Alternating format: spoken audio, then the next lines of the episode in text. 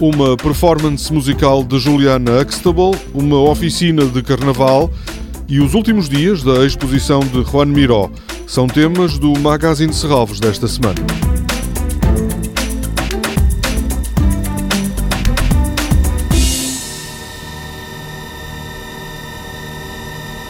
Esta noite vai estar no Auditório de Serralves Juliana Huxtable, uma artista multifacetada, como se percebe pela apresentação do programador Pedro Rocha. Desde DJ, uh, música, escritora, poeta, crítica, ativista, artista multimédia, portanto, faz instalações.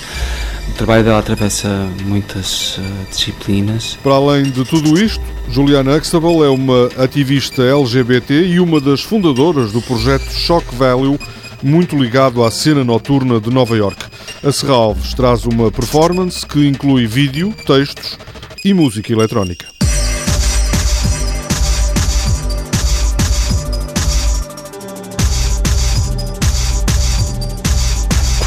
No espetáculo, através dos textos de Juliana Huxtable, vão ser abordadas questões relacionadas com a raça, a identidade e o corpo. São textos que se debruçam sobre questões que têm a ver com o corpo e como é que a carne escapa ao corpo, de certa forma, como o corpo é utilizado como uma entidade coesa em termos políticos e sociais e como há disrupções dessa coesão, nomeadamente através da carne que muitas vezes tem a ver com violência ou com um lado mais emocional uh, de que ela fala, portanto, e, e, também baseado na própria experiência enquanto uma pessoa transgênero e que vivendo em Nova York através de uma série de experiências que a permitem falar na primeira pessoa sobre estas questões também. No palco do Auditório de Serralvos vão estar, para além de Juliana Huxtable, o percussionista Joe Heffernan e a arpista Aya Simone.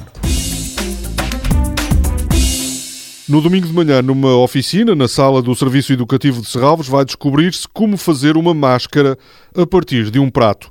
A oficina de carnaval chama-se Torcer o Nariz e terá como ponto de partida a exploração de objetos cotidianos na obra de Joana Vasconcelos.